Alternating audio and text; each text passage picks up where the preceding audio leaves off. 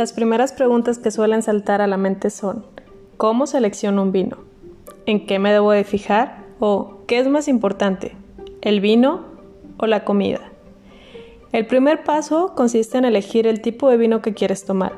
Empieza por lo más simple. Elige un vino de mesa o tranquilo, que es básicamente decidirse entre un vino blanco, rosado o tinto. No te compliques tratando de incluir espumosos y generosos. Paso número 2. La siguiente pregunta invadirá tu mente. ¿Cuál es el mejor para mi comida? La regla de antaño te diría, blancos con carnes blancas y tintos con rojas. Mentira. Lo mejor es que midas por intensidad de sabor. A mayor intensidad es mejor optar por un vino con mayor cuerpo. Un vino tinto. Un tip que debes saber es, los rosados siempre serán tu punto medio. Por lo tanto, son una buena carta comodín para no batallar. Paso número 3. Ya que decidiste el vino, supongamos que fue un tinto. Debes empezar por vinos jóvenes. No compres uno con mucha barrica, porque sencillamente te complicarás la existencia. Los vinos jóvenes suelen ser afrutados y fáciles de beber. Algunos expertos recomiendan que inicies por uvas como Malbec, Shiraz o Garnacha.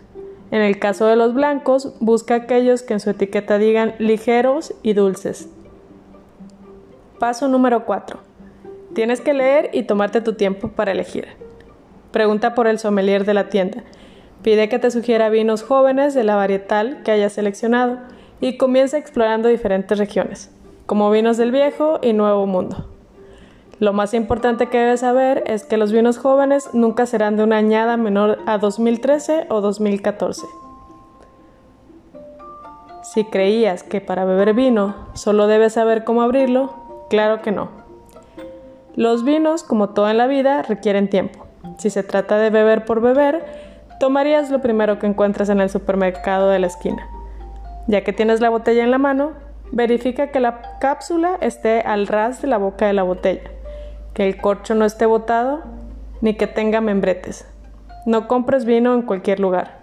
Ahora sí, ya pagaste por tu vino. Pero piensas tomarlo hasta después de un rato, por favor nunca lo dejes dentro del auto y mucho menos lo pongas bajo el rayo del sol. La sombra y los lugares frescos son los mejores aliados para esta bebida. Los espero en el siguiente podcast. Saludos.